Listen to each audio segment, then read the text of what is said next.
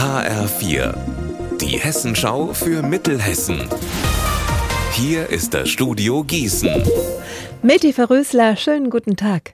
Nur neun von mehr als 320 Bushaltestellen in Gießen sind komplett barrierefrei. Das hat der Behindertenbeirat der Stadt in einem Bericht festgehalten und vorgestellt.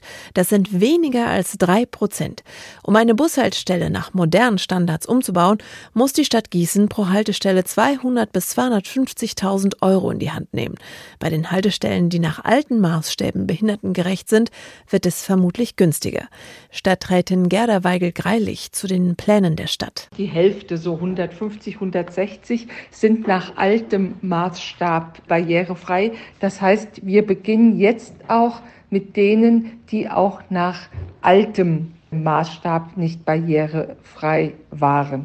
Wir wissen und sehen, dass das eine wirklich dringliche Aufgabe ist. Wir sind im Vergleich, denke ich, mit anderen Kommunen stehen wir noch ganz gut da, denn das ist ja kein Problem, was es nur in der Stadt Gießen gibt. Das ist ja überall so.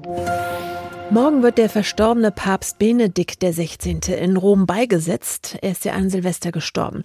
Und deshalb erklingen morgen um 11 Uhr in allen 27 katholischen Bistümern in Deutschland die Glocken.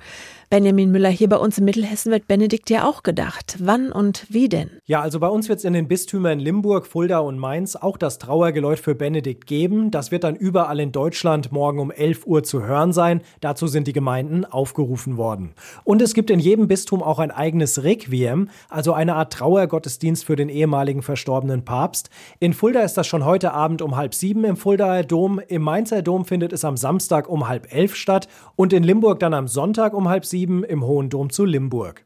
Und hier im Limburger Dom liegt übrigens auch noch ein Kondolenzbuch aus, wo sich jeder eintragen kann, um so eben seine Anteilnahme zu zeigen. Das ist was ganz Besonderes, denn in ganz Deutschland gibt es nur drei dieser Bücher, die anderen liegen in Bonn und Berlin. Aber schnell sein, heute ist der letzte Tag, dann kommt das Kondolenzbuch nämlich weg.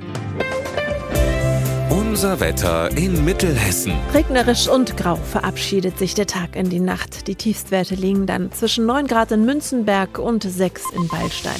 Morgen nicht mehr ganz so viel Wind und Regen wie heute. Ihr Wetter und alles, was bei Ihnen passiert, zuverlässig in der Hessenschau für Ihre Region und auf hessenschau.de.